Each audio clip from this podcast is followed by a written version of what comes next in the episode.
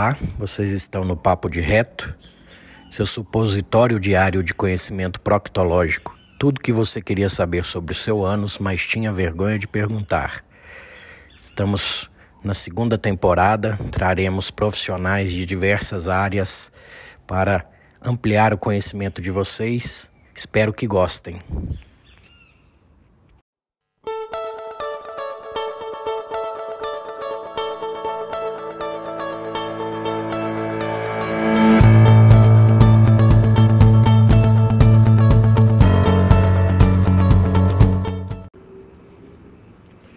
O Papo de RetoCast agora tem o apoio cultural de Laboratório João Paulo.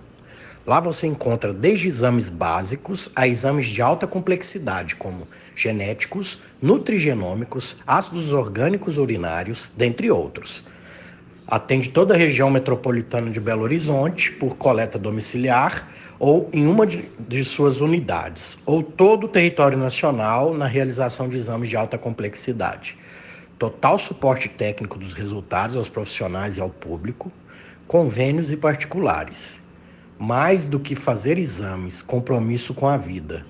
Siga no Instagram, arroba João Paulo Análises e acesse o site www.laboratoriojoaopaulo,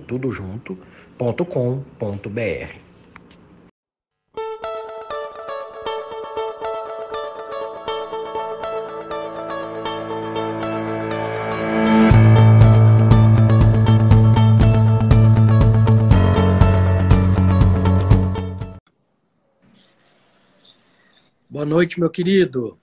Boa noite, Libres. Tudo bem? Como é que estão as coisas aí? Tudo ótimo. E você? Graças a Deus, tudo bem também. Ansioso aqui para começar nosso bate-papo, né? Eu tô, tô com as bochechas rosa aqui que eu acabei de malhar. Tô, como ah. diz aí, off para fora ainda. Não, mas é a melhor hora, na hora que acaba. Que aí você vai só ter as recompensas, né? E já tem aquela aquele sentimento de dever cumprido. Verdade. Vamos lá, meu amigo. Conta um pouquinho da sua história, sua formação e pode contar também como é que a gente se conheceu, como é que eu vim parar aqui em Mineiros. Conta aí pro pessoal. Então, pessoal, meu nome é Maurício, né? Eu sou médico, tenho seis anos de formado, me formei lá na Universidade Federal do Tocantins e hoje sou médico de família e comunidade, né? Nesse meio tempo, eu a maior parte desses seis anos foram é, de atuação na medicina de família e comunidade, e eu sou, sou médico de família e comunidade graças à prova de titulação. Eu trabalhei o tempo exigido pela sociedade e prestei prova de título. Hoje eu sou especialista né, em medicina de família e comunidade, tenho uma pós-graduação em nutrologia também, é, sou professor aqui de, de, na cidade onde eu, onde eu trabalho, curso de medicina, e inclusive trabalho junto com o Eurípides, né, e Queria agradecer desde já o convite para participar aqui desse bate-papo com você. Basicamente, a gente se conheceu, a gente tem um amigo em comum, né, Eurípides? Que é o Luiz, que você, é, se não me engano, faz plantão junto com ele, trabalha junto com ele há um tempo. E quando você estava vindo para cá, o Luiz ele mandou mensagem para mim e falou: Ó, oh, tá indo um amigo meu trabalhar aí. É, fala com ele, recebe ele aí. E aí eu acabei entrando em contato ali com você. Legal. Me conta essa história aí, como é que você começou duas residências, largou, para o pessoal entender o que, que aconteceu para você largar essas residências aí. Então, é, assim, quando a gente está na faculdade, né, Euripides, a gente, em geral, escuta muito dos professores falando para a gente assim, olha, é, o melhor jeito de você entrar na residência é você entrar direto, já faz logo, aproveita que você está no embalo do estudo, que você está no pique, né, ali, já com a matéria fresca na cabeça. E tem muito, muita verdade nisso e muita nisso. E eu, não diferente disso, segui o conselho de quem já estava à minha frente, que tinha mais experiência que eu, e me preparei para fazer residência médica, né? Eu prestei em 2015, no final de 2015, ortopedia. Comecei a fazer a residência de ortopedia em 2016. Né? Eu me formei no meio de 2015. E nesse tempo eu consegui guardar um dinheiro, não tinha nenhuma noção assim, de investimento. Eu só colocava na poupança e deixava lá. Eu consegui guardar um pouco de dinheiro que me ajudaria ali, é, pelo menos era o que eu esperava, em Brasília. eu comecei a fazer ortopedia em Brasília e não gostei da rotina mesmo da especialidade, né? É uma especialidade muito boa, você tem muito, é, muita opção de, de procedimento, né? Uma especialidade muito dinâmica, você pode fazer consultório, pode fazer cirurgia, pode fazer procedimentos ambulatoriais, porém não era o que eu gostava, não era o que eu me sentia, eu não me sentia é, satisfeito fazendo aquela especialidade. E por esse motivo, quando chegou ali, foi junho, foi em junho, né? Acho que eu fiquei quatro meses na ortopedia. Eu acabei saindo da residência de ortopedia porque não era o que eu queria. Enfim, acabei saindo. E aí, nesse momento, eu, eu peguei e passei, nossa, tenho, o que, que eu vou fazer? Eu tenho que fazer uma especialidade. E tinha uma segunda especialidade que eu gostava, eu tinha bastante interesse nela, né? Que era a especialidade de anestesiologia. Isso era no meio do ano de 2016. Então, eu tinha até o final do ano de 2016 para poder estudar para a, a, a, a residência médica, né? Então, eu fiz um planejamento ali de estudos, bem focado nas provas que eu queria. E no final do ano, eu passei em Brasília e Goiânia para anestesiologia. Né? Então, eu comecei, eu, eu, comecei a estudar ali mais ou menos em julho. No final do ano, eu, comecei, eu passei com anestesiologia e começaria a fazer a residência de anestésio em março. Só voltando no fluxo do tempo aí, né? Antes de eu me formar um pouco, eu tinha prestado o concurso de médico de família e comunidade lá da Secretaria Estadual de Saúde do Distrito Federal, que era um concurso bem legal, meu, ao meu ver, né?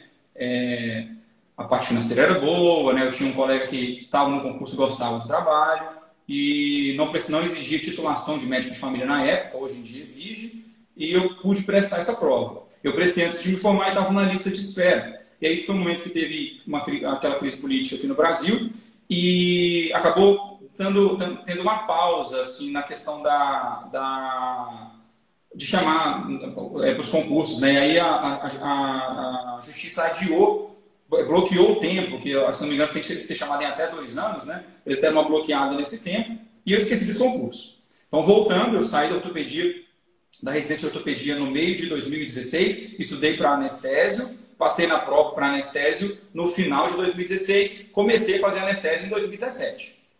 Só que o dinheiro que eu tinha é, economizado para ortopedia, né, por uma falta aí de maturidade, eu, eu, eu, eu gastei uma, uma, grande parte na, no começo da residência de ortopedia e é, eu cometi um, uma coisa que não, não precisava eu ter feito. Né? Eu troquei de carro quando eu saí da residência de ortopedia. E quando eu fiz isso, né, apesar de ter comprado à vista, é, não foi um carro super caro, foi um carro bem normal, tá? E, e eu acabei gastando um dinheiro que me seria muito útil quando eu estivesse na anestesia no futuro. Eu entrei na anestesia muita especialidade, gostava da rotina, gostava do local onde eu fazia, dos meus preceptores, dos meus colegas residentes. Porém, porém, eu não tinha dinheiro naquela época suficiente para eu me dedicar exclusivamente à residência médica. Então, na época eu fazia dois plantões noturnos na semana. E isso era muito cansativo, né? Quem é da área aí, que é médico, sabe do que eu estou falando, né? E dá para fazer isso? Dá para você seguir sua residência assim? É claro que dá. A maior parte das pessoas faz dessa maneira. Né? Só que não fazia sentido para mim aquele, aquela carga de trabalho daquele, naquela, naquela, daquela magnitude, né? Para mim não fazia sentido, apesar de eu gostar bastante da especialidade.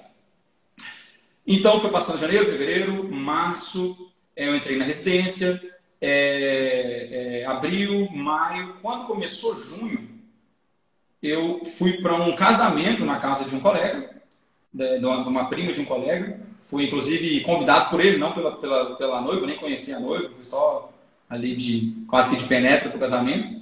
Mas é, lá ele me falou que eu seria chamado no concurso. O concurso tinha voltado a chamar, o concurso de Brasília que eu falei, e eu estava na residência de anestésia e fui chamado para o concurso em Brasília. Na residência de anestésia, minha vida estava não estava das mais saudáveis, né? Eu dormia pouco, eu trabalhava bastante. É, por mais que isso faça parte da vida do médico de uma certa maneira, a gente sempre pode tomar decisões na nossa vida né, se a gente não estiver satisfeito com alguma situação. E as decisões, elas têm, assim, dois lados da moeda, né? O primeiro, você, você, pode, você é livre para fazer a escolha que você quiser, mas você é escravo das consequências da escolha que você fez. Eu poderia ter escolhido continuar na minha residência e largar o, e não assumir o concurso que eu fui chamado, ou eu poderia assumir o concurso que eu fui chamado e largar a minha residência. Então, de alguma maneira, eu ia perder alguma coisa.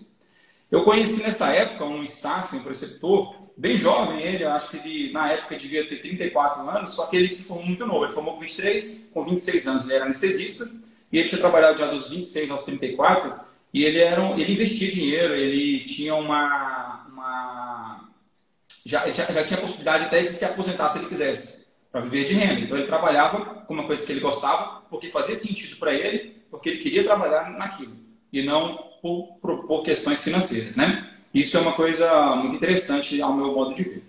Então, é, é, ele falou muito para mim, ele inclusive me, me, me passou um, alguns livros, algum material de investimento, eu li aquilo ali. E quando eu fui chamado para o concurso de Brasília, eu fiz a seguinte conta.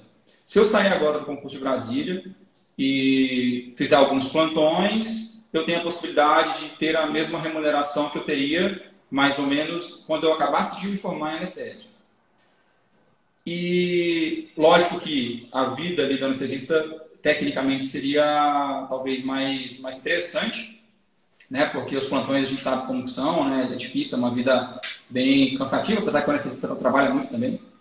E aí eu optei por sair da residência com a seguinte mental, com a seguinte coisa na minha mente, né? Eu vou sair, vou me preparar financeiramente e tendo um preparo financeiro razoável, que eu acho razoável, eu opto, eu decido se eu vou fazer novamente a residência médica. Então essa foi uma decisão muito grande, muito difícil de fazer na minha vida, né?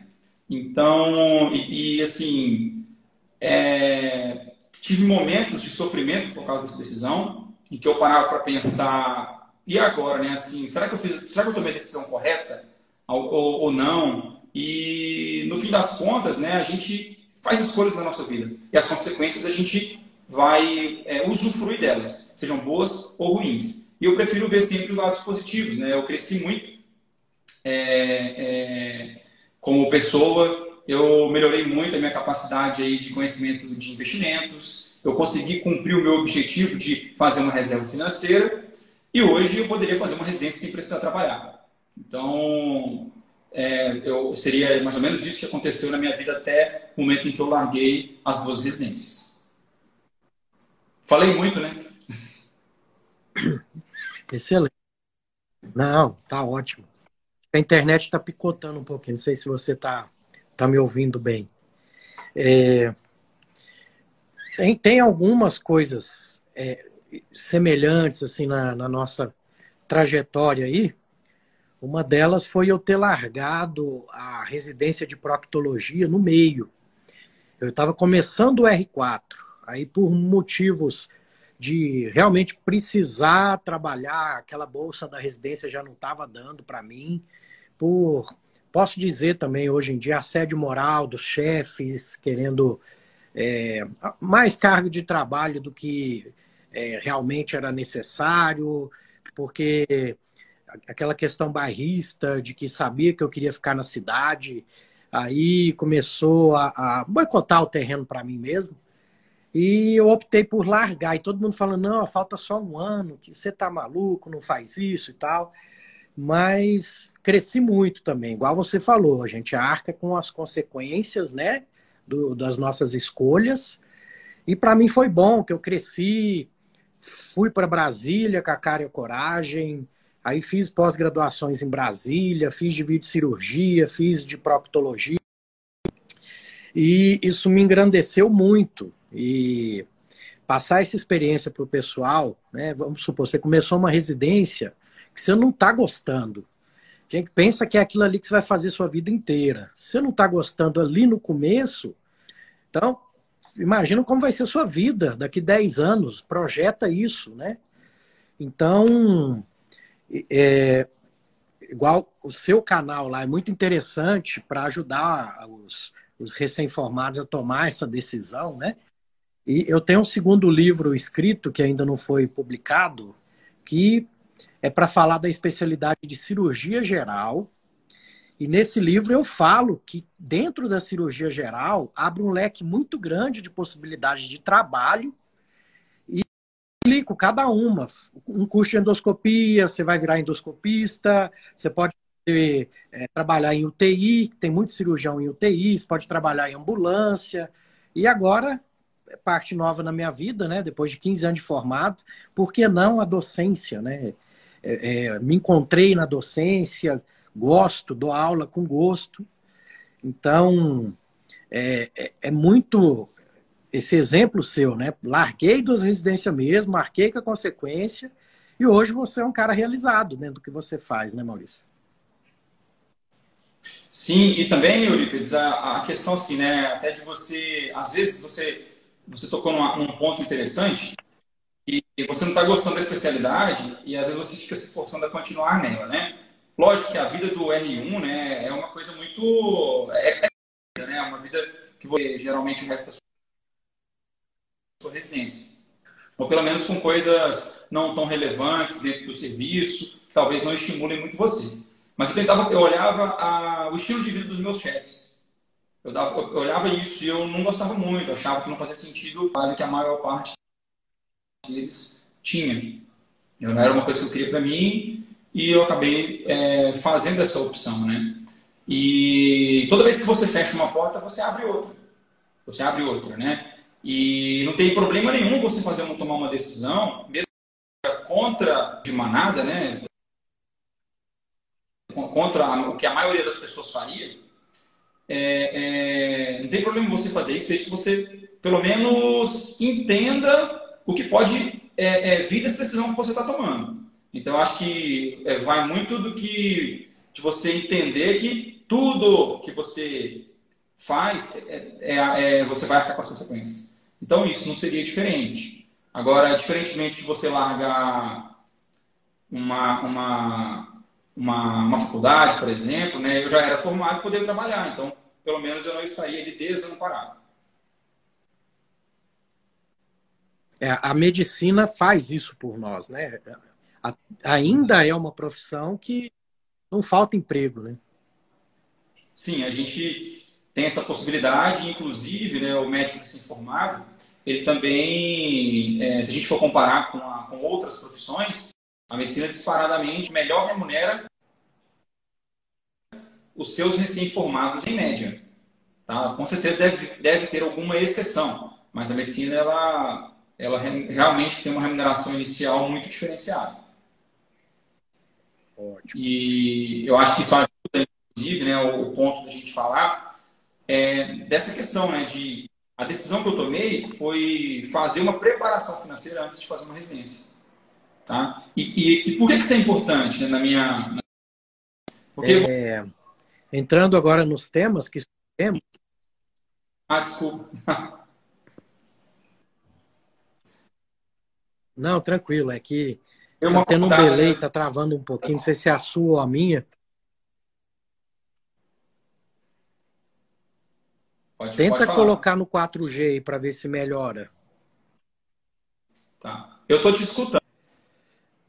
É, dentre, dentre os temas que escolhemos, você você tem um canal no, no...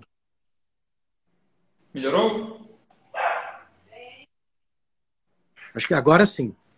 Ótimo. Então, você tem um canal no, no Instagram justamente para ajudar o, o, pessoal que está formando agora né, a tomar essas decisões.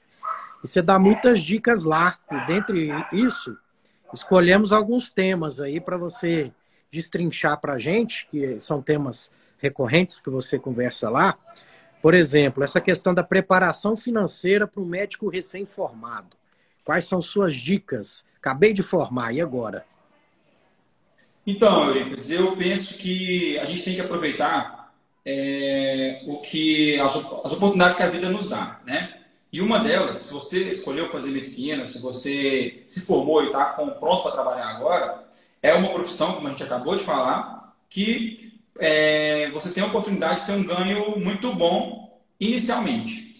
Então, é, que, que a gente pode fazer? A preparação financeira, no meu ponto de vista, ela entra no sentido de, de dar poder de escolha para você.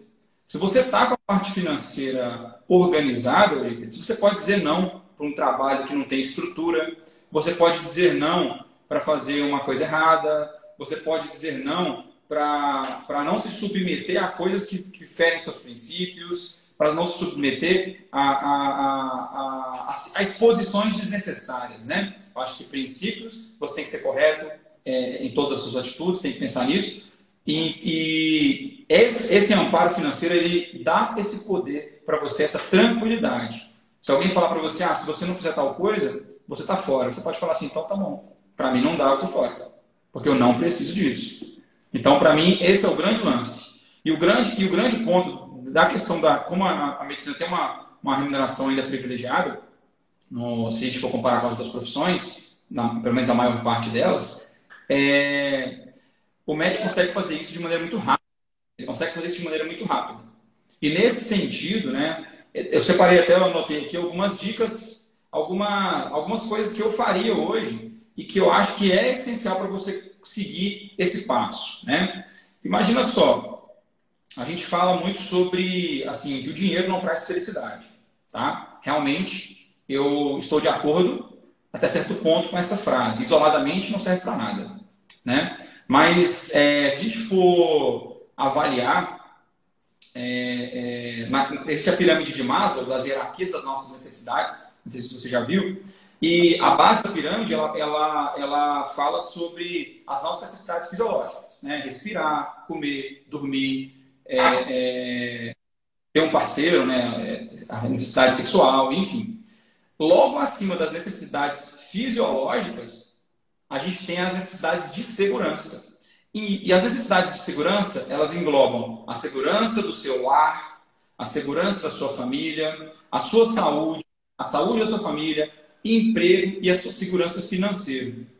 Então, o, o, é, é, essa reserva financeira, esse dinheiro, ele pode não te dar felicidade, mas ele é um caminho, ele é uma base para que você possa procurar coisas maiores e ser realizado é, lá na frente de outras maneiras, porque você pode fazer escolhas, você pode optar por várias coisas. Um erro muito, muito é, comum, né, no médico recém-formado seria ali subir o padrão de vida. Um mês você pede dinheiro para seu pai, no outro você ganha um salário de classe média alta. Você entendeu? Então você se formou do, de um mês para o outro, você aumenta muito sua capacidade de consumo. E aí, nesse momento, né, com um, um, contrato de um valor alto, é, você consegue acesso a crédito. Então você tem o crédito antes de ter o dinheiro. E aí você vai lá e faz o quê? Financia um carrão, você financia o, o, compra o melhor celular sem ter o dinheiro, compra as melhores roupas sem ter o dinheiro, e você vai fazendo isso, vai fazendo isso, de maneira que dois, três meses a sua capacidade de compra já está esgotada. E você não consegue mais programar uma viagem, você não consegue mais é, é, comprar nada que você precise. É, você às vezes não consegue fechar suas contas no mês, você tem que dar um plantão a mais, dar dois plantões a mais. Quero abrir o um parênteses aqui, Eurípides, que a gente tem várias realidades de vida, né? Se eu tenho uma família que precisa de mim, é, em questões financeiras, se eu sou casado, tenho filhos, se, eu se alguém depende de mim, é claro que é, você, você não vai estar começando do zero, você vai estar começando abaixo do zero porque você tem outras responsabilidades. E não tem problema.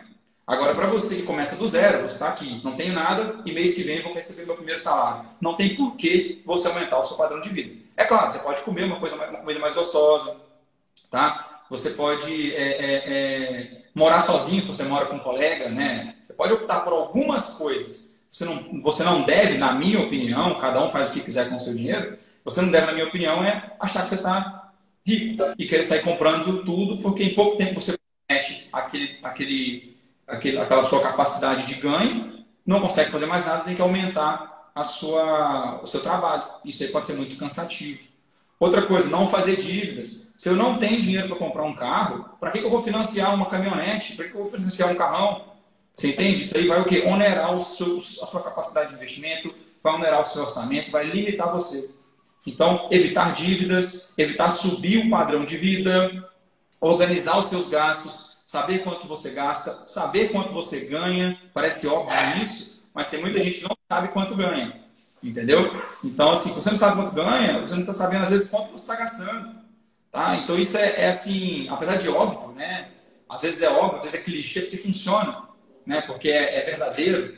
Então, é importante a gente pensar nisso. Outra coisa, preparar uma reserva de emergência. A reserva de emergência é como se fosse ali o alicerce de tudo. É o alicerce de tudo. Às vezes eu vejo algumas pessoas, médicos, até alunos da gente comentando que está investindo em, sei lá, em alguns, alguns ativos de investimento muito arriscados. E a pessoa não tem uma reserva de emergência. Se ela bater o carro, ela vai ter que. Ela não tem condição de pagar, às vezes, o, o, o a franquia do carro naquele momento, porque o dinheiro dela tem empenhado em outro tipo de investimento. Então, a reserva de emergência seria uma coisa muito importante. Né? Os especialistas aí em investimento, eles orientam que seja ali de 6 a 12 meses é, do seu ganho mensal guardados para momentos excepcionais, para momentos aí de, de imprevistos. Né? Tem até um livro legal, Liquids, também, que se chama é, é, A Lógica do Cisne Negro, tá? que ele fala sobre eventos aleatórios. É do Nassim Taleb, né? um autor aí famoso. E um livro muito interessante, muito bom, difícil de ler, eu achei pelo menos, mas muito interessante, um livro excepcional e que ele fala justo isso. A gente acredita numa coisa, a gente acredita numa coisa que um evento ruim não vai acontecer, até que ele acontece, a gente não está preparado e ainda tem a coragem de reclamar. Sendo que gente, é como se, ah, eu sei que vai acontecer uma coisa ruim e que talvez eu precise de um recurso. Como que eu não vou preparar a minha, a minha reserva de emergência? Isso tudo, Eurípides, deixando claro que eu sei que ah, o pessoal que acompanha você é, é, existem várias realidades de vida, né? Eu sei que tem gente que vai ter um pouco mais de dificuldade de, de juntar uma grana e tudo mais, mas quem consegue, né? E falando assim da questão da, da nossa profissão, da profissão aqui de médico, que é o nosso foco hoje, é, rapidamente a pessoa tem essa capacidade. E, e isso dá, mais uma vez, uma coisa que não tem preço, que é o poder de escolha para você. Poder de escolha. Você vai atender o seu paciente mais feliz, Euripides. Você vai é, é, tentar resolver você vai, vai ter empatia pelo seu paciente, porque você não está estressado com outras coisas, né? Ou pelo menos não com uma... É um estresse a menos. É um estresse a menos para você descontar em alguém. É um estresse a menos para você brigar em casa. É um estresse a menos para várias coisas. Por isso eu acho que é importante e isso pode fazer você pode, pode fazer a diferença na sua residência médica, caso você tenha a escolha de não precisar fazer plantões e se dedicar exclusivamente à sua especialidade. Maravilha, maravilha. Pode me interromper, porque eu sou, eu sou muito prolixo e falo bastante. Então, assim, se for deixando, eu vou falando. Não, mas tá ótimo, tá ótimo. Estamos desenvolvendo aí. E passa um filme na minha cabeça, né? Porque se eu tivesse esse tipo de informação quando eu formei, acho que as coisas hoje seriam um pouquinho dif diferentes, sabe? É, a gente costuma falar, né? Se eu tivesse a cabeça que eu tenho hoje, há uns 10 anos atrás, muita coisa ia ser mais fácil, né? Mas muitas vezes a gente quer aprender na dor. Tem, tem o caminho, já te mostraram o caminho, mas você vai no errado de novo para aprender na pele mesmo. É, dentre os temas que temos também, você colocou aqui, aqui algumas opções de trabalho para o médico recém-formado. É, é, muito parecido com, com o que eu falo no livro, que eu, que eu ainda não foi para o público, né? Que opções de trabalho para um cirurgião geral formado. Para aquele cara. Eu tenho um amigo que ele terminou cirurgia geral e pegou um emprego bom lá na, na, fundação e tá bem, tá tranquilo, tá juntando a grana dele, não sabe o que, que quer de sub, tá fazendo alguns cursos, faz curso até de investimento, tudo. E o pessoal tudo fica perguntando para ele: e aí, o que, é que você vai fazer? Qual especialidade que você vai e tal? Ele não sei, tô de boa do jeito que eu tô. Parece que incomoda, né? Você ou, ou parar numa clínica médica, que é intermediário, ou parar numa cirurgia geral. Tem, abre um leque muito grande. Então, o que, que, que você costuma falar para o recém-formado aí de opções de trabalho? Ah, Euripides, assim, a gente tem, tem muitas opções, né? Algumas é, mais acessíveis, mais compatíveis com conhecimento técnico, outras um pouco mais aí que exigem um pouco mais de conhecimento técnico e que talvez a gente hoje veja algumas pessoas se expondo a alguns riscos, né? É, por exemplo, né, eu separei que a gente tem medicina de família e comunidade, né, que é você trabalhar na atenção primária, na estratégia de saúde da família. É, um médico recém-formado, a intenção da formação hoje é formar um médico que seja capaz de atuar na atenção primária. Então, você tem alguns benefícios, né? Você tem os seus horários fixos, é como se você tivesse um, um consultório, né? Você trabalha geralmente em horário comercial, existem alguns horários estendidos e diferenciados de algumas unidades devido ao número de equipes que elas têm, mas e de acordo com a realidade da população também. Mas é, uma, é basicamente você consegue ali, organizar assim, o seu horário, sendo que você não vai deixar de cumprir ali as 40 horas. Você precisa fazer ali a, a, a, as suas 40 horas. Então você preenche sua semana durante o dia. Seria basicamente isso. É claro que existem algumas diferenças, algumas exceções, tá? mas geralmente você preenche com 40 horas. É, os estudantes eles já conhecem esse tipo de trabalho, porque eles, eles passam bastante durante a faculdade, né? E acho que não tem tanta dúvida em relação a isso. Vantagens, né? Agora a gente está no Covid, mudou um pouco. É, a gente está na, agora a gente está na época da pandemia e mudou um pouco. Mas é, geralmente obedeceu horários comerciais, inclusive de feriados.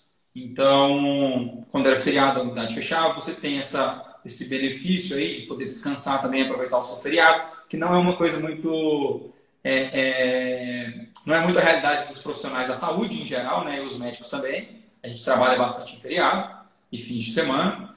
Então, você tem essa opção de ter seu fim de semana. Eu, eu separei aqui também plantões de urgência e emergência, que é, seria talvez a melhor maneira de você organizar o quanto você quer ganhar, é, com os dias que você quer trabalhar, os horários, né? Lembrando que não vai ter uma escala toda aberta para você. Você, quando você entra numa escala, geralmente você vai pegar os dias que ninguém quer, sexta-noite, sábado à noite, domingo à noite, né?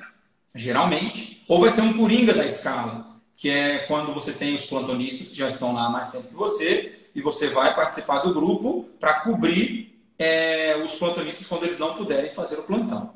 Então seria basicamente isso na urgência e emergência. A urgência e emergência eu acho que é um trabalho interessante porque você pode escolher trabalhar pouco. Ah, eu quero estudar para minha residência e eu quero fazer dois plantões na semana. Você pode trabalhar dois dias na semana e ter cinco livres. Né? Ah, eu quero fazer um plantão na semana ou, ou cinco plantões na semana. Se você achar a escala, local para você trabalhar, você pode fazer.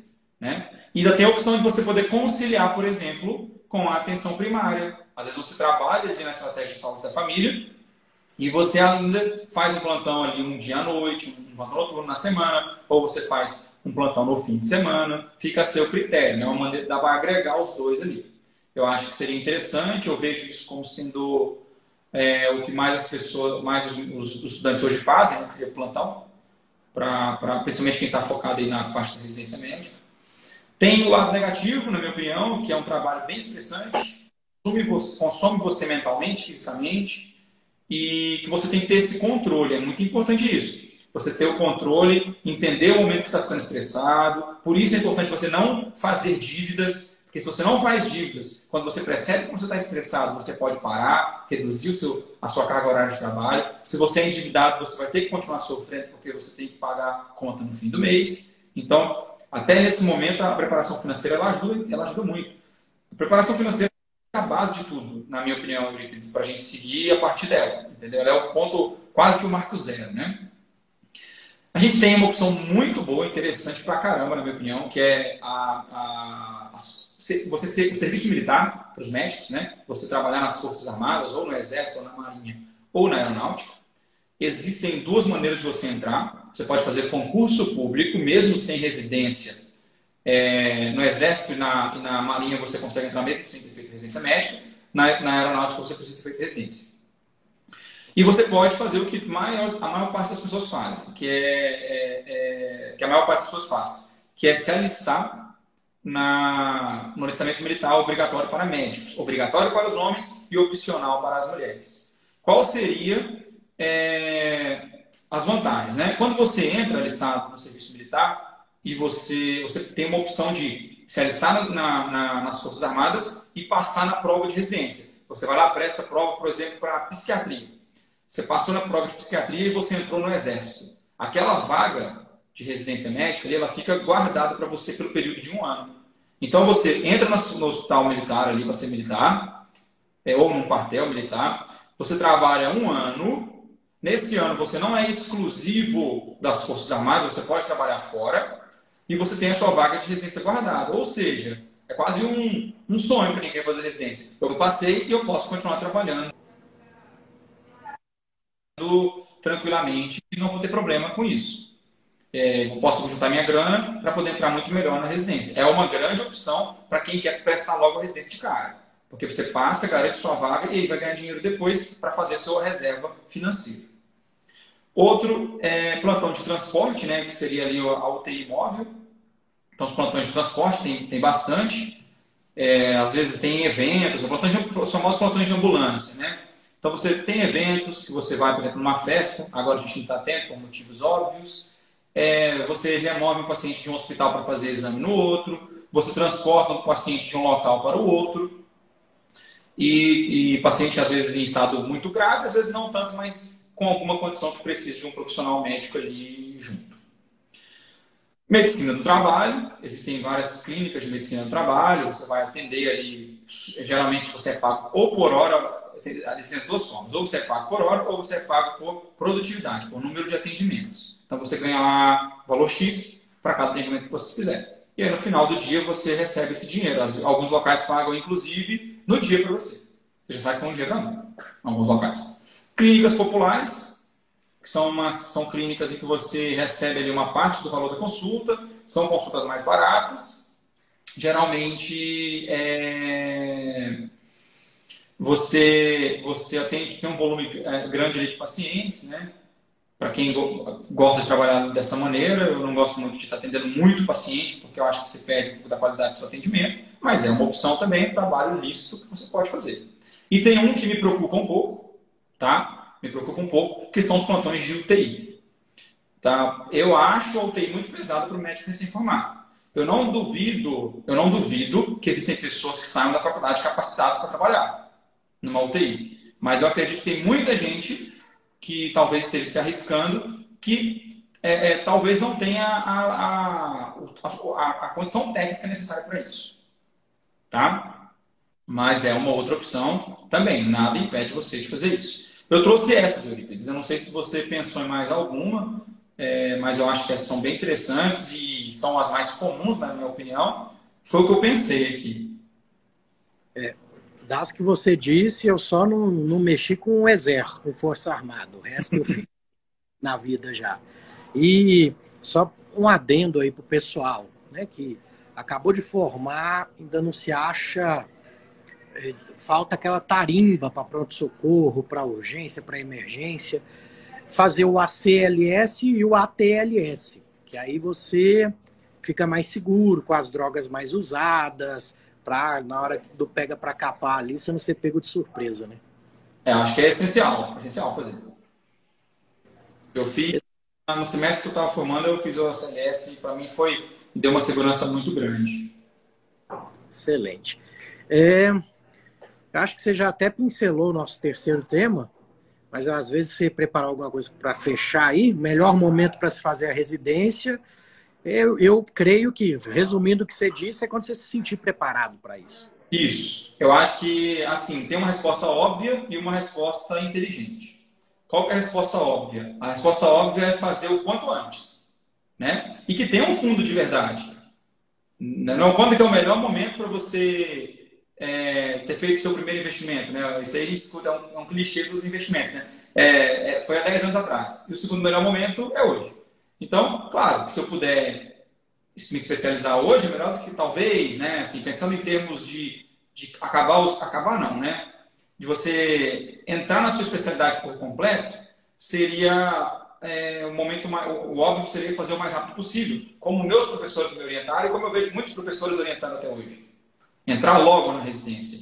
Só que a gente tem que individualizar, porque nem todo mundo tem a possibilidade ou tem ali, está preparado para esse momento.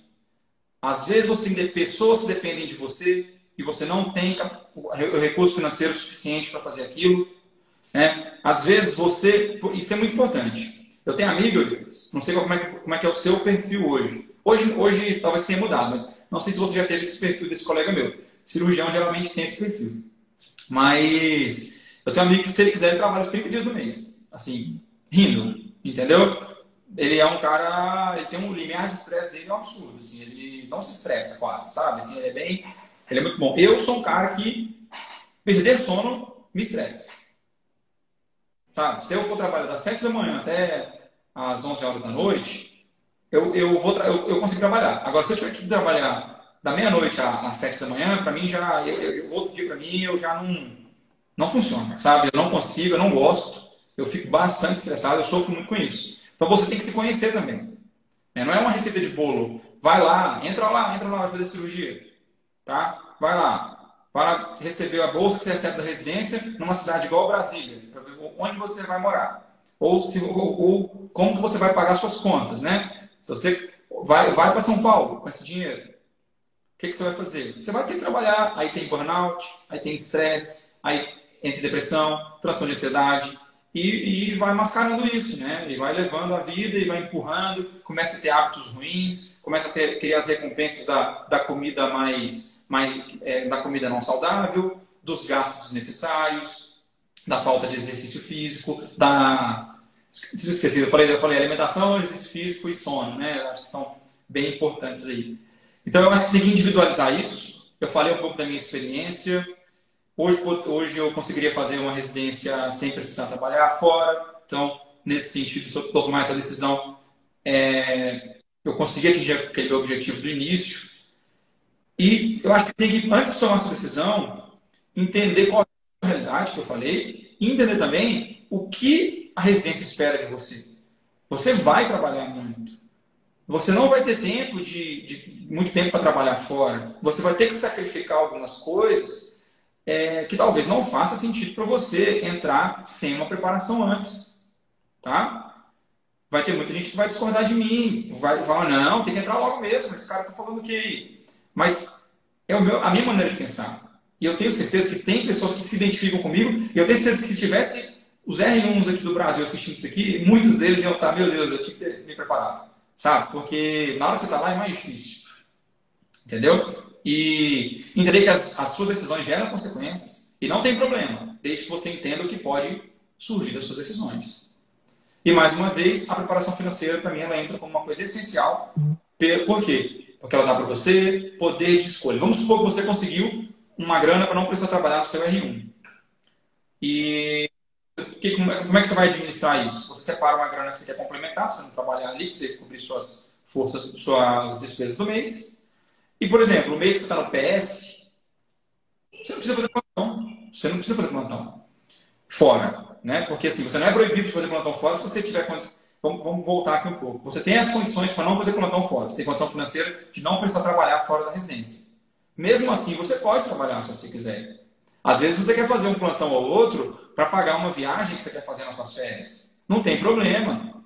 O problema é você ser obrigado a fazer o que você não quer. Quando você faz porque você quer, ótimo. Vai ser feliz, vai fazer o que você quer.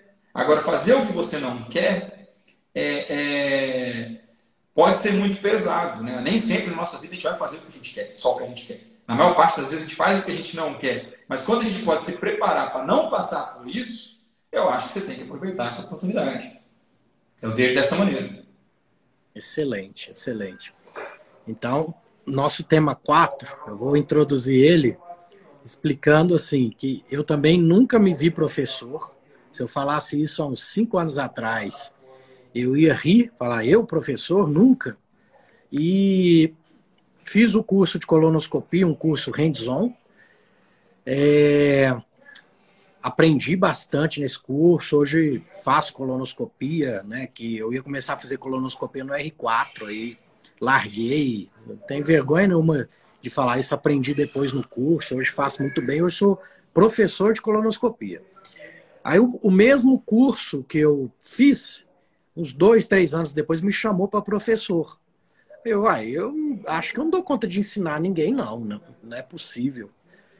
Aí meu primeiro aluno, um senhor de 65 anos de idade, dono de um hospital numa cidade pequena, que não tinha colonoscopia na cidade dele, então ele queria começar a fazer colonoscopia. É, um senhor já com artrose, já operado do joelho, já tinha pino na, na bacia. Eu falei, gente, como é que eu vou ensinar? Eu não vou dar conta de ensinar colonoscopia para ele. E ah, vamos embora. Primeiro desafio. Até, ele até brincava. Eu perguntava para ele, e aí, doutor Misael? É super gente boa, pode falar o nome dele, que ele não importa, não.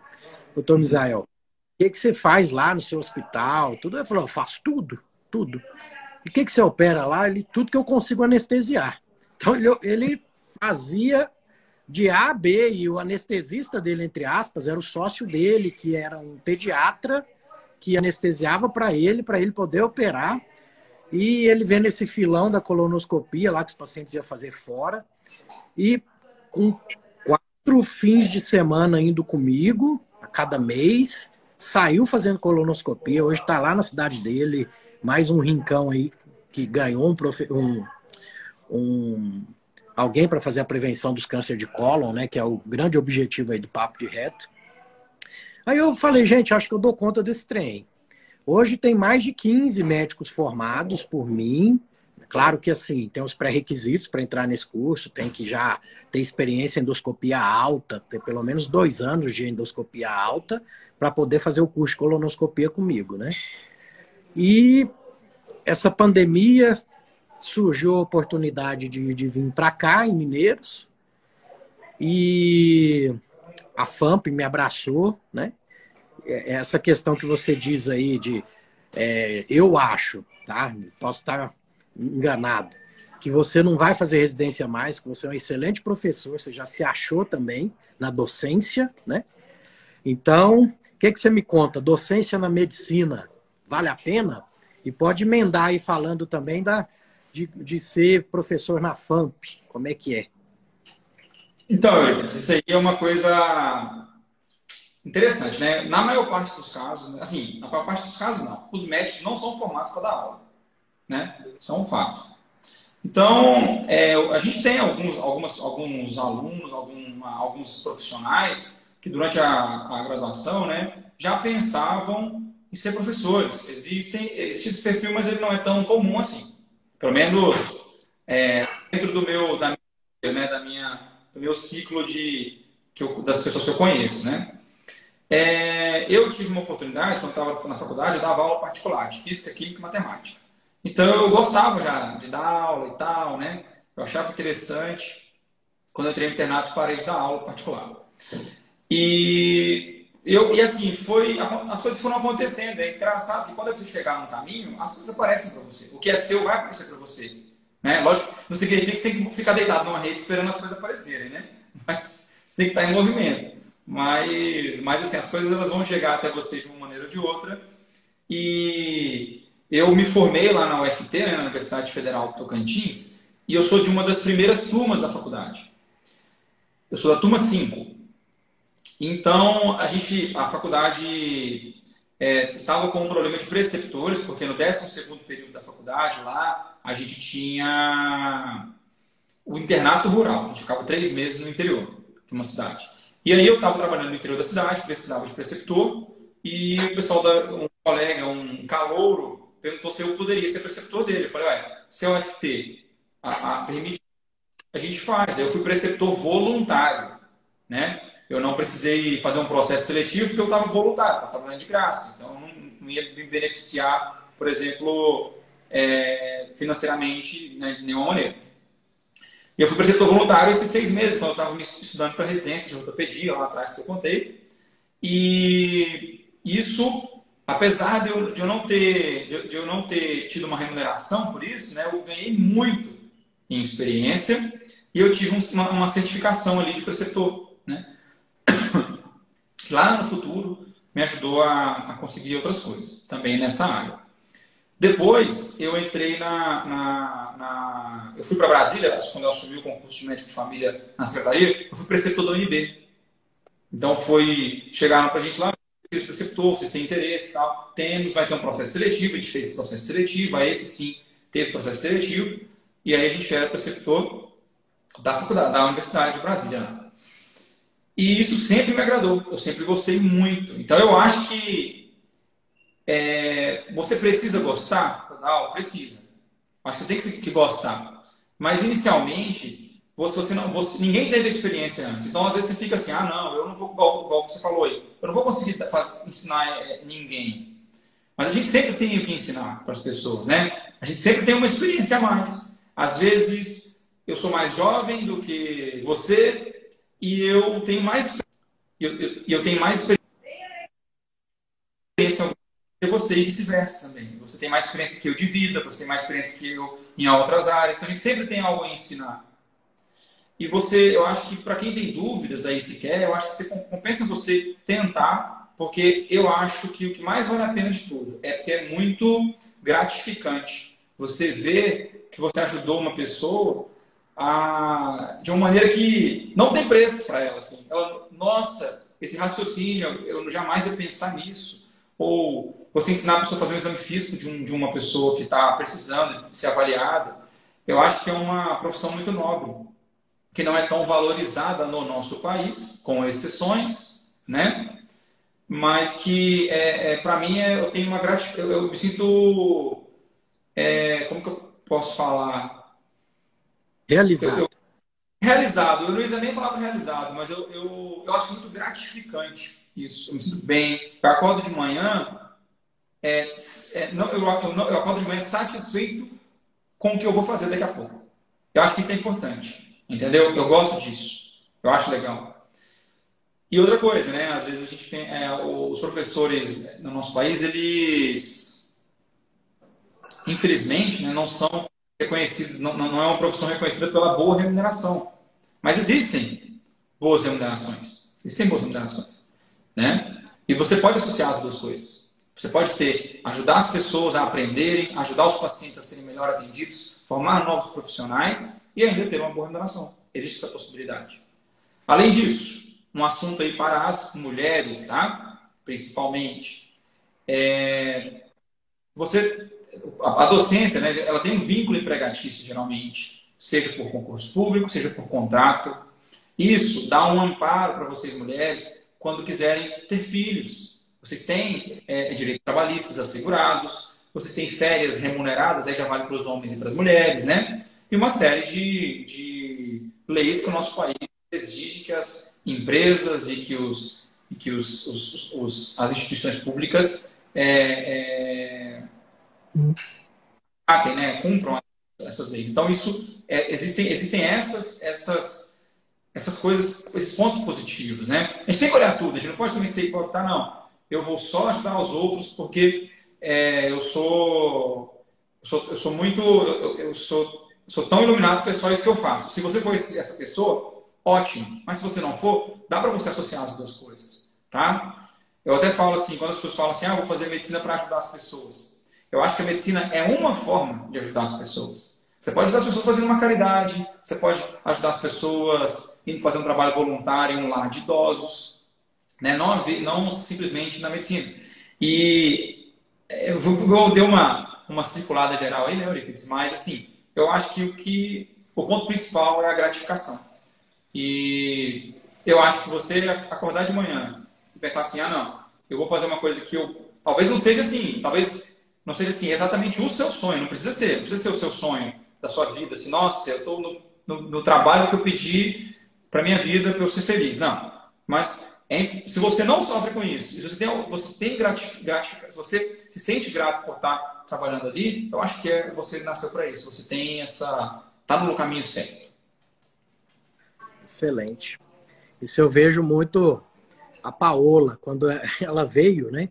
que a proposta de emprego da FAMP foi muito agradável, vamos falar assim, né, para me fazer sair de Brasília, né, e vir para cá. Então, é, a carteira assinada muito boa para mim, para Paola, né, nesse tempo de crise que estava aí. A Paola estava só em casa porque estava cuidando dos meninos na pandemia. Aí surgiu essa oportunidade, a gente abraçou e veio.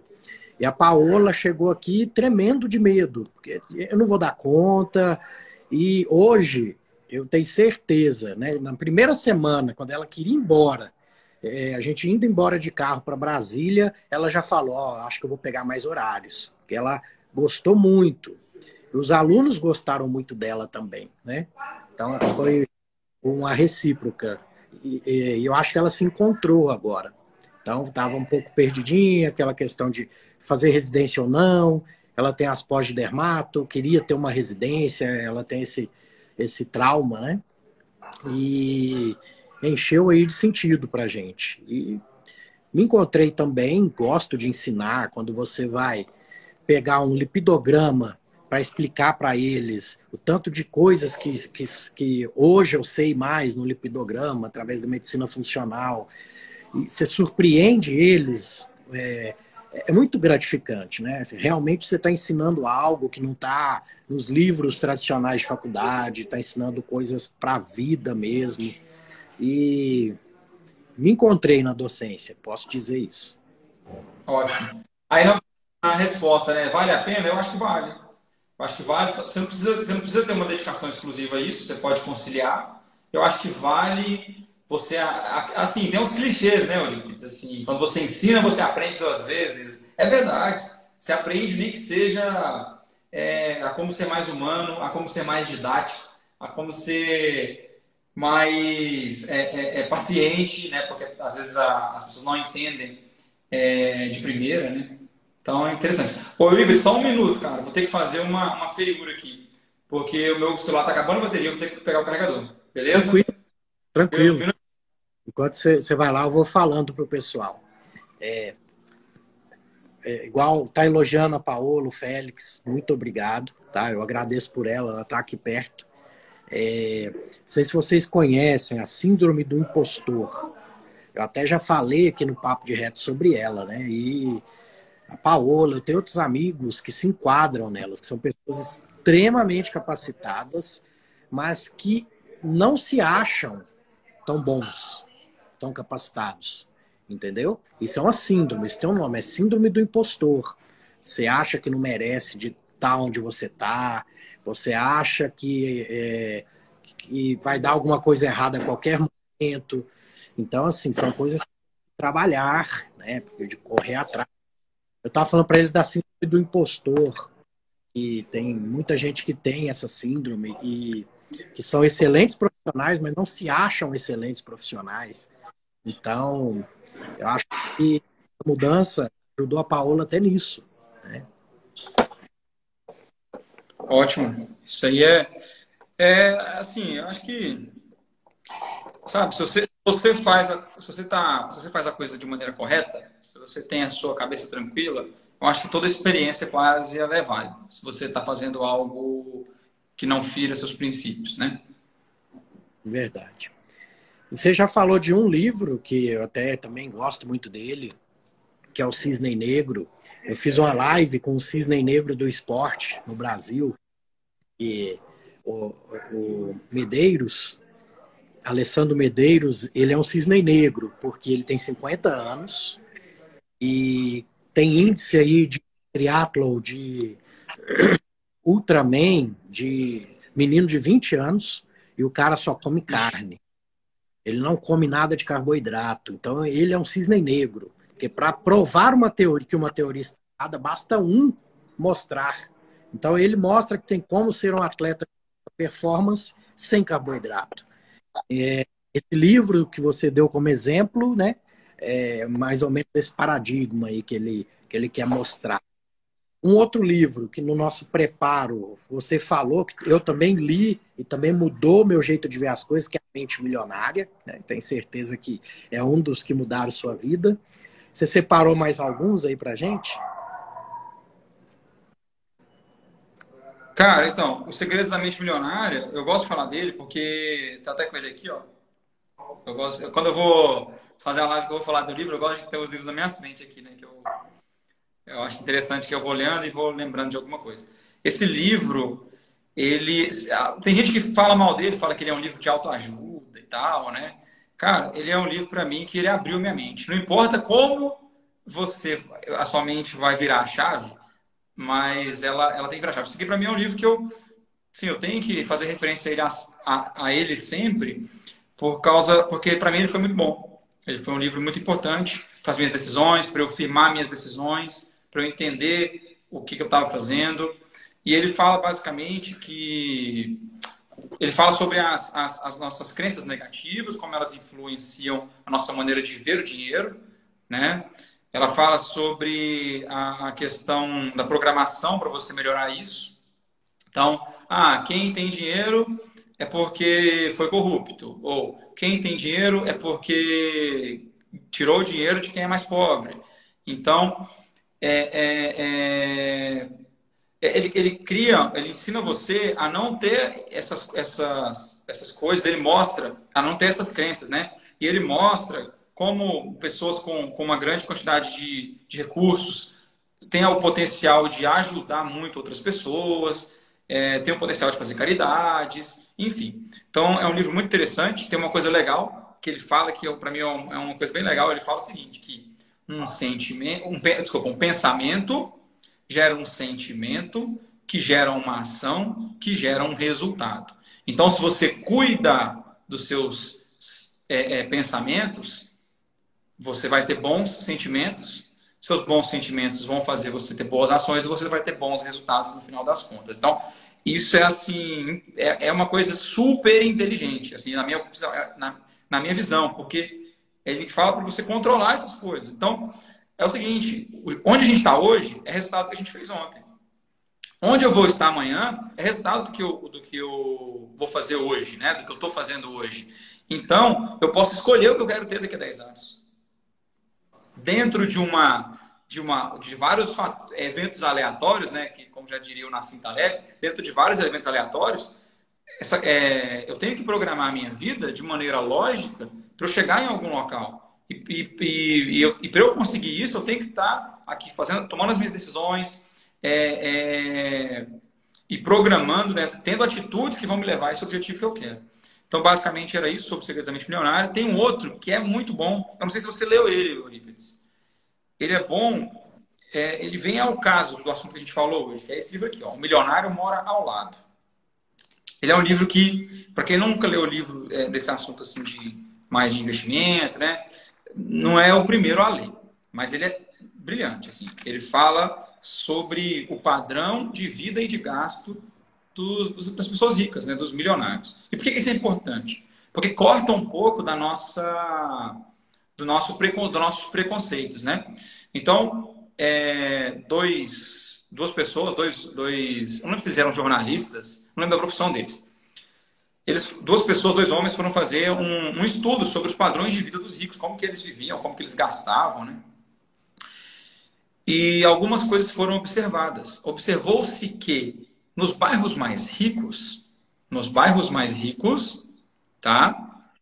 Não estavam é, é, é a, a quantidade de pessoas milionárias era pequena em relação ao resto da cidade. Por quê? Como assim, né? É, as pessoas você tinha muito, nos bairros mais ricos você tinha muitas pessoas que ganhavam muito dinheiro, profissionais liberais, né, advogados, às vezes médicos, pessoas que tinham poten... jogadores de, de é, é, é, atletas, né, de, de alto, alto rendimento, que ganhavam um salário alto, mas que gastavam muito. Tinha exceções? Tinha exceções, claro que tinha. Tinha, tinha gente rica que morava no bairro melhor da cidade.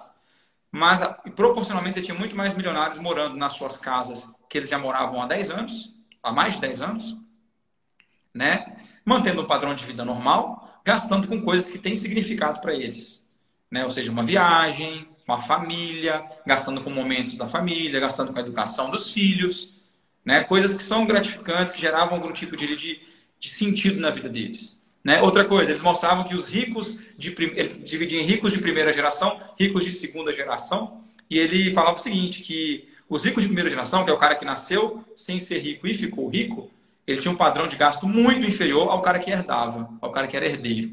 O herdeiro gastava mais. Então o herdeiro tinha relógio caro, o herdeiro tinha carrão, né? E o cara que fez a grana mesmo, ele tinha o carro dele ali, que ele trocava uma, uma caminhonete, às vezes, porque ele era rico, rico, né? Então, assim, ele trocava tranquilamente uma caminhonete a cada tantos, tantos, a cada de, de anos em anos ali, né? E o padre mostrava tipo isso, o padrão de gasto de quem era rico era um padrão de gasto totalmente inesperado para nosso, os nossos preconceitos hoje. Que a gente olha uma pessoa lá numa casona e fala, nossa, aquela pessoa ela é rica, é bem sucedida. Às vezes não. Às vezes ela vive de aparências. Né? E, pra, e desse livro tira uma lição interessante para os médicos, para os médicos mesmo, sabe, Eurípides? E é uma coisa que se uma pessoa escutar isso e pensar, eu já vou ter ficado satisfeito. É, tem um ditado lá no Texas que fala o seguinte: é, quanto maior o chapéu, menos gado. Entendeu? Quanto maior o chapéu, menos gado. Quanto mais a pessoa aparenta, em geral, menos ela tem. É claro que existem exceções. Tem cara que é rico e pronto, e vai ser feliz, assim. Mas a gente, dentro da nossa vida de médico, você conhece isso bem, eu também conheço. A gente tem muita gente que parece ser o que não é. Né? Que parece estar muito bem, que parece estar muito bem financeiramente. E quando você vai olhar, a pessoa está até aqui de dívida, está sofrendo por questões de gastos necessários, né? não tem uma tranquilidade financeira, está preocupado porque não sabe como vai manter o padrão dos filhos, porque os filhos gastam muito, né? de maneira desnecessária. Então, a gente, eu traria isso, né? Cuidado com o chapéu, cuidado com o tamanho do chapéu. Você não precisa mostrar para os outros que você tem. Você entende? Se você tem, vai curtir lá a sua vida com coisas que você gosta. E outra coisa, você pode comprar coisas Cara, se você gosta, você pode comprar um celular bom, eu acho que você deve comprar, né? Você pode comprar um carro bom, você pode comprar uma casa boa, mas programe isso. Programa. Quando eu tiver 50 anos, quando eu tiver 60 anos, eu vou comprar uma casa boa porque faz mais sentido para mim, porque eu vou estar com os meus filhos maiores, eu vou ter meus netos quando eu tiver mais velho, eu já não vou querer ficar viajando por aí. Então, assim, talvez faça mais sentido. Para mim é assim, para você talvez não, para você talvez é, é, é, você pode pensar assim, ah, não, eu prefiro uma casa agora. Tudo bem, tudo bem. Não tem problema. Inclusive você fazer parcelas, você fazer financiamentos. O problema é que, geralmente, quando você antecipa um sonho, por exemplo, ter uma casa no bairro mais caro da minha cidade. Quando você antecipa um sonho, geralmente você paga mais caro por ele. Entendeu? Porque você vai pagar juros, né, você vai ter essas coisas. Então, para os médicos, cuidado com o padrão de vida. Esquece esse, esse estigma que os médicos têm de, que, de ter que parecer que está bem, que é rico, que está com grana. Para com isso. Você não precisa disso. Tá? Dá para ter uma vida boa, tranquila, dentro de uma realidade tranquila. E faz suas coisas que você gosta, faz um gasto a mais, uma coisa que você gosta, mas com uma coisa que faça sentido para você que você programe antes. Daqui a um ano eu vou viajar para tal lugar. Então já estou me preparando para isso. Se você se, se você se programa, a tendência é que você tenha menos imprevistos, que você tenha menos eventos aleatórios. Ou quando eles surgirem, você consiga se defender melhor deles. Eu pensei nesses dois aqui que eu, que eu trouxe, Eurípides, eu, porque eu falei, eu, igual eu falei com você, eu falo muito, né? E eu, eu preferi falar um pouco mais, assim, desses dois aqui rápido, do que eu falar de, de vários, assim, sabe? Mas eu gosto muito desse tipo de livro, tá? O do Nassim Taleb eu gosto bastante. Nossa, o do Nassim Taleb, eu, esse A Lógica do Cisne eu gostei demais. Demais mesmo, né? Só explicando o título para o pessoal, quem não conhece, né? É, na, no mundo antigo, antes de se descobrir a Austrália, é, acreditava-se que todos os cisnes eram, branco, eram brancos. E aí, quando chegaram na Austrália, tinha cisnes negros lá. E aí, bastou um cisne negro aparecer para acabar com a verdade absoluta de que só existiam cisnes brancos e aí o autor faz analogias de que os cisnes negros são os eventos aleatórios, né, os imprevistos que acontecem na nossa vida no dia a dia. Excelente, excelente.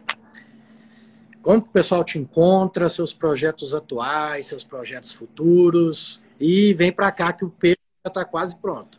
Tá, daqui a uns 10 minutos eu vou chegar aí. Então, Euripides, eu tenho um canal no YouTube, como você tinha falado, o canal chama Sou Médico e Agora. Eu tento trazer basicamente isso, né, as opções, ah, alguns insights sobre a vida do médico recém-formado, para que as pessoas possam não cometer os mesmos erros que eu cometi, que muitas pessoas da minha geração cometeram e que da sua também devem ter cometido.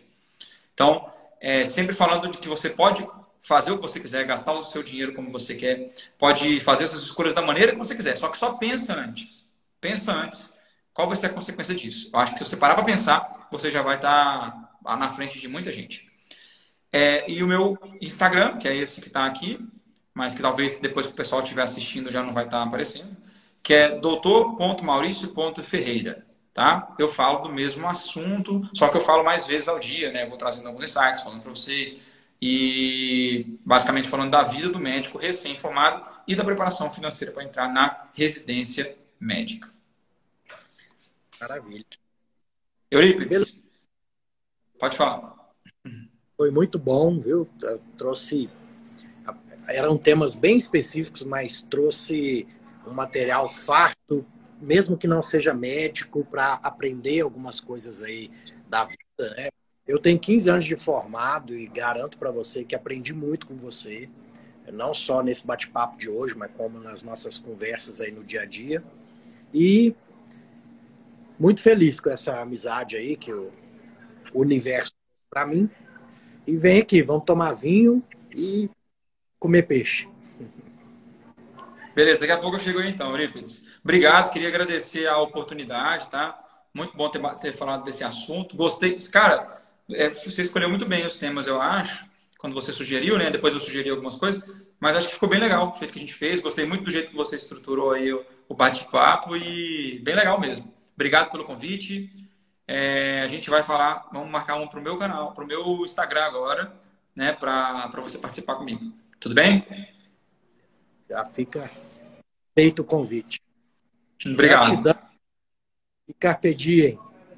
Valeu, Eurípides. Muito obrigado. Tchau, tchau. Tchau, tchau.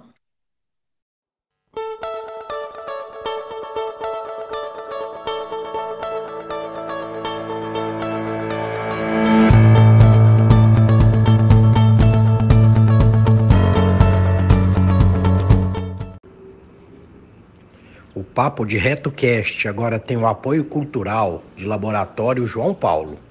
Lá você encontra desde exames básicos a exames de alta complexidade, como genéticos, nutrigenômicos, ácidos orgânicos urinários, dentre outros. Atende toda a região metropolitana de Belo Horizonte por coleta domiciliar ou em uma de, de suas unidades, ou todo o território nacional na realização de exames de alta complexidade. Total suporte técnico dos resultados aos profissionais e ao público, convênios e particulares mais do que fazer exames, compromisso com a vida. Siga no Instagram, arroba João Paulo Análises e acesse o site www.laboratoriojoaopaulo, tudo junto.